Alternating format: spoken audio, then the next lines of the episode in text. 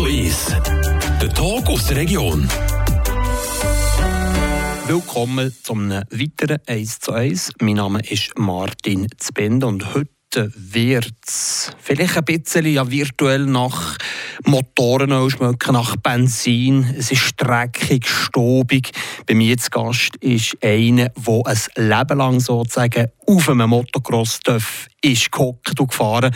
Der Marc Wenger, 28, sagt er. Herzlich willkommen an dieser Stelle. Hallo. Eben, wir haben es gegeben von diesem Motorenöl, von diesem Dreck. Das ist, muss einem schon ein bisschen geben sein, wenn man da eben mit drei, vier schon hat angefangen zu fahren. Das ist wirklich so, dieses Ding, es ist dir quasi auch von den Eltern in die Wiege gelegt worden. Genau. Natürlich an der Quelle meiner Eltern, also mein Vater, das Altersschule. Und er ist Dörf gefahren die ganze Familie fährt darf.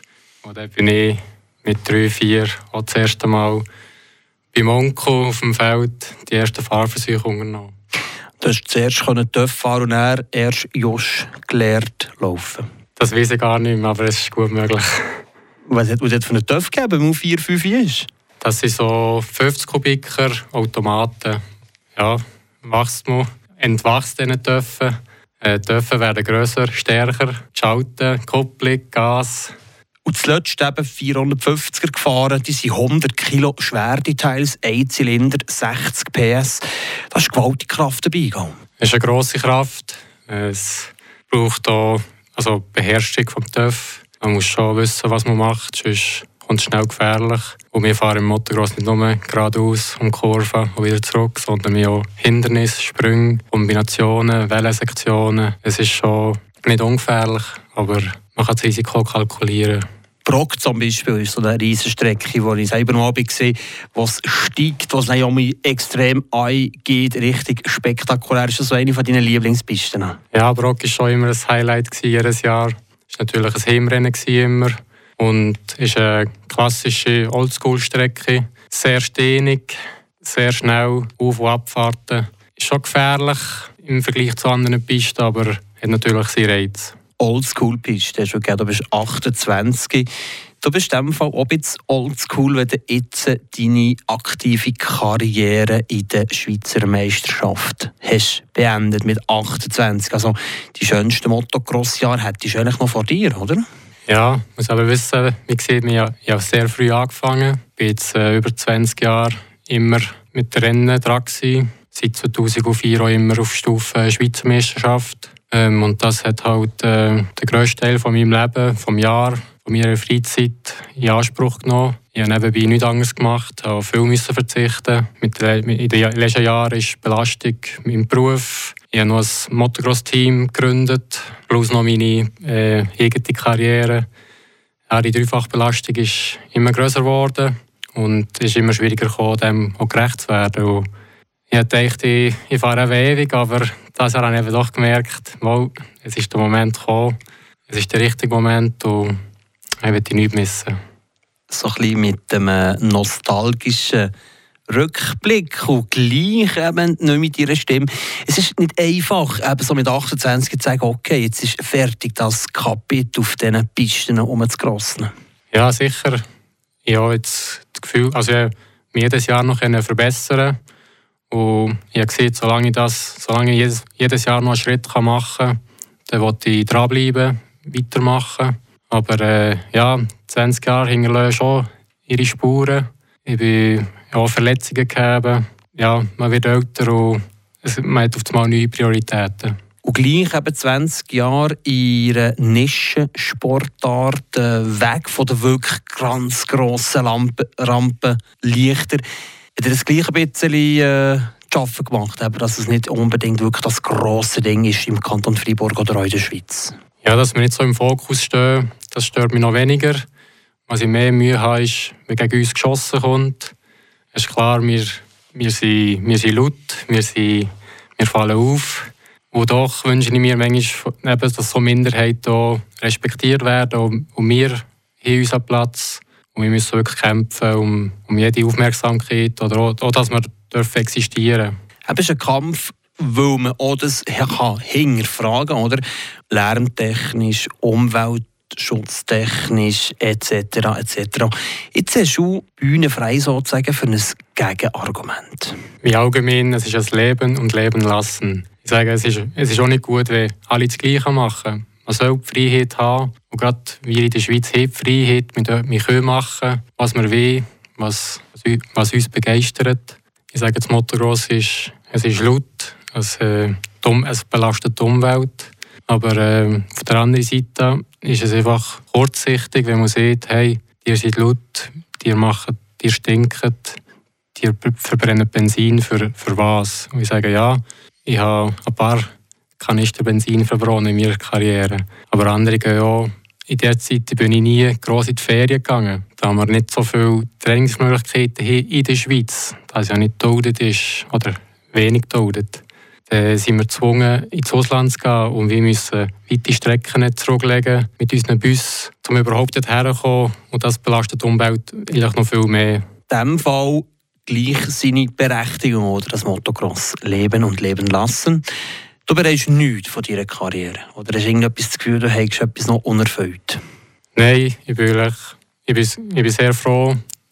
Hocke ich hier, bin gesund, ich kann weiterhin Sport treiben. Es hat, ähm, es hat auch so müssen sein, wie es gekommen ist. Zu dem, was hat mich auch zu dem Menschen gemacht, der ich jetzt bin. Es war sicher eine grosse Lebensschule. Ich bereue, ich bereue gar nichts. Marc Wenger, du bist 28, Seisler, Motocross-Pilot, Motocross-Fahrer. Merci vielmals für den ersten Teil von dem 1 zu 1 und im zweiten Teil gucken wir noch einmal eben auf den Kanton Fribourg zurück, wo eine grosse Motocross-Piloten-Tradition hat.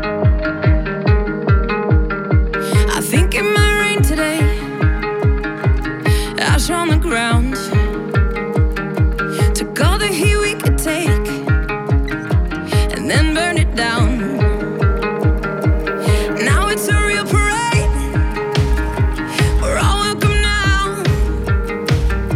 As long as you feel afraid, that's what it's about. You can call me irrelevant, insignificant. You can try to make me small I'll be your heretic, you fucking hypocrite. I won't think of you at all. Sticks and stones and all that shit. Does Jesus love the ignorant? I like to think he gladly take us all.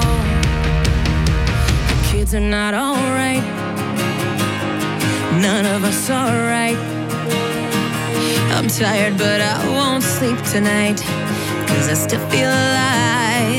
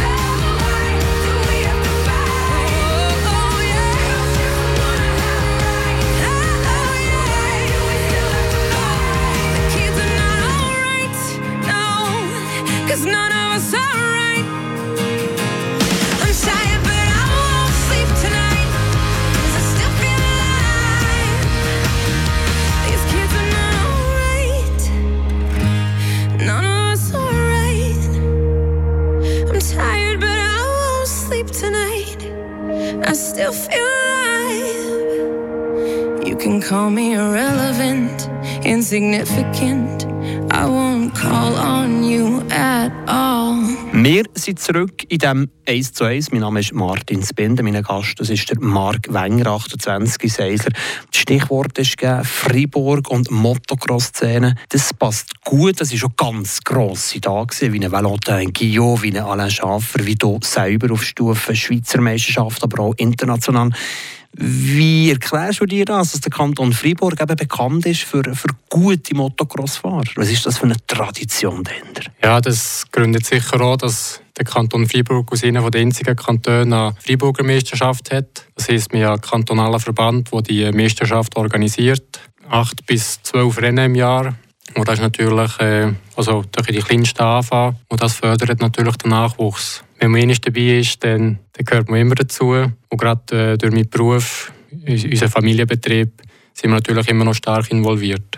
Eben, das Stichwort ist der Kanton Fribourg, auch nicht zuletzt mit dir, Marc Wenger, für die Zukunft ist gesorgt. Du hast ein eigenes Team gegründet für zwei. Ja, das hat äh, mehrere Gründe gehabt.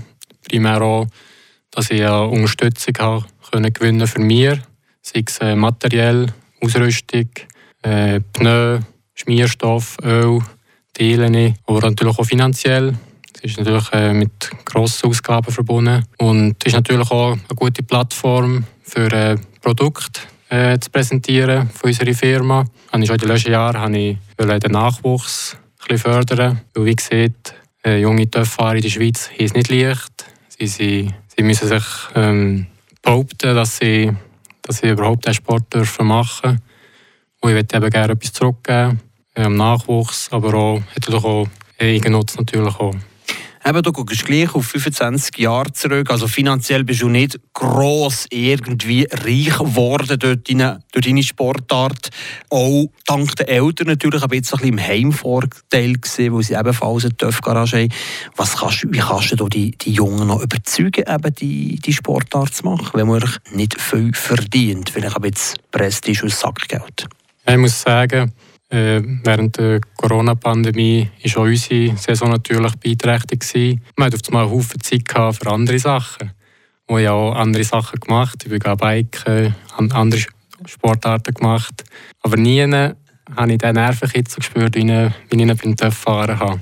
Ich kann nur sagen, probiere es aus, probiere es durchstudieren und der eine oder andere wird es wie mir auch Das ist das, was du deinem Team auch weitergibst, oder? Der, das, der Adrenalinkick. Ja, wir leben schon von dem, das ist ganz klar. Und manchmal, wenn ich, auch, wenn ich aber verletzt war, habe ich gedacht, so, das war es, ich komme nicht mehr zurück. Und gleich, sobald die Schmerzen vergangen sind, hat man nur noch einen Gedanken, ich will zurück auf den TÜV. Ja, es ist schon, schon ein bisschen wie eine Sucht. Aber ein kontrolllierte ist ja jetzt so mit dem neuen Team, mit den Jungen, die du da wo jetzt siehst, man ist natürlich auch dementsprechend äh, ausgerüstet halt, oder? Man hat die Sturztraining, man hat die ganze Montur, die einem schon, schon schützt. Das ist nicht eine extrem gefährliche Sportart. Nein, gerade der Körper kann man sehr gut schützen. Hat leider in den letzten Jahren durch die gute, äh, also die sich immer verbessert, das Material ist besser. Man kann immer schneller fahren, man kann immer höhere Sprünge, immer weiter. Die Ausrüstung hat sich dazu auch gleichzeitig entwickelt, aber gleich der, der menschliche Körper der hat seine Grenzen. Und ja, wenn du von ein paar Metern mit ein paar Stundenkilometer mehr oben reinkriegst, dann tut es halt weh. Und ja, es hat, in den letzten Jahren hat sich ein bisschen gehäuft, die Verletzungen.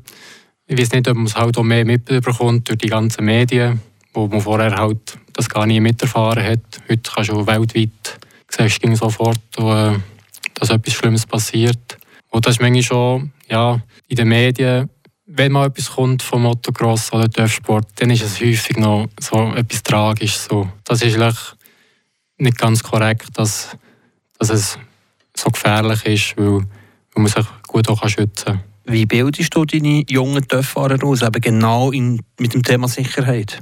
Ja, es fängt schon an, dass man aber ich als Vorbild sein, also, dass ich alle möglichen Schutzausrüstung anlege ich sage, vor Geschwindigkeit kommt Technik. Weil wenn man Technik lernt, dann beherrscht man den TÜV gut. Dann kann man sich auch weiterentwickeln, Geschwindigkeit aufbauen. Andersherum, wenn man ohne gute Technik schnell wird, dann wird es auch gefährlich. Weil sie dann den TÜV nicht mehr im Griff haben. Und mit diesen hohen Geschwindigkeiten kann ein Fehler äh, böse ausgehen. Was muss man mitnehmen für einen TÜV-Motocross-Pilot zu werden? Ein bisschen ja, Adrenalinkick braucht schon. Man muss ganz wenig freakmäßig sein. Oder sonst, dass man schon ein bisschen gegeben sein oder das Hausbrecher ist. Das Adrenalin kommt ganz von alleine. Das muss nicht einmal suchen. Aber ähm, was es natürlich braucht, ist extrem Selbstdisziplin. Weil ein Motocross-Fahrer muss jedes Training von sich aus machen. Es, es ist in der Schweiz leider nicht so, dass man Nachwuchsförderung im Sinne von einem Verband, von einem Kader hat, sondern jedes Training, jedes, jede Jogging-Einheit, jede, jede Stunde im Kraftraum musst du selber sagen, hey, ich will das. Darum für eine erfolgreiche Karriere braucht es sicher viel Fleiss, Selbstdisziplin und Verzicht. Deine Karriere ist zu Ende gegangen. Hast du alles das gegeben, was du jetzt gesagt hast? Ja, ich glaube schon, weil sonst wäre ich nicht so lange dabei gewesen.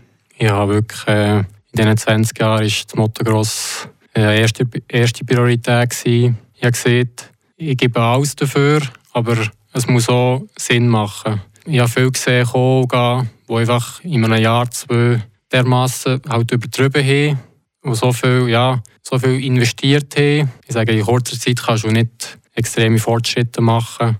Und die haben so viel investiert und haben den Verlierer bekommen. Oder in gewissen Jahren oder Momenten hätte ich sicher mehr geben aber äh, dafür bin ich so lange dabei geblieben. Bereuen du nichts? Nein, gar nicht. Sehr schön. In diesem Fall sage ich Marc Wenger, merci vielmals, bist du heute Mittag zu Gast in unserer Sendung 1 zu 1. Danke vielmals, dass wir das Motocross hier auch hier präsentieren. Der Tag aus der Region ist so ist. Aus Podcast auf der News App Frapp.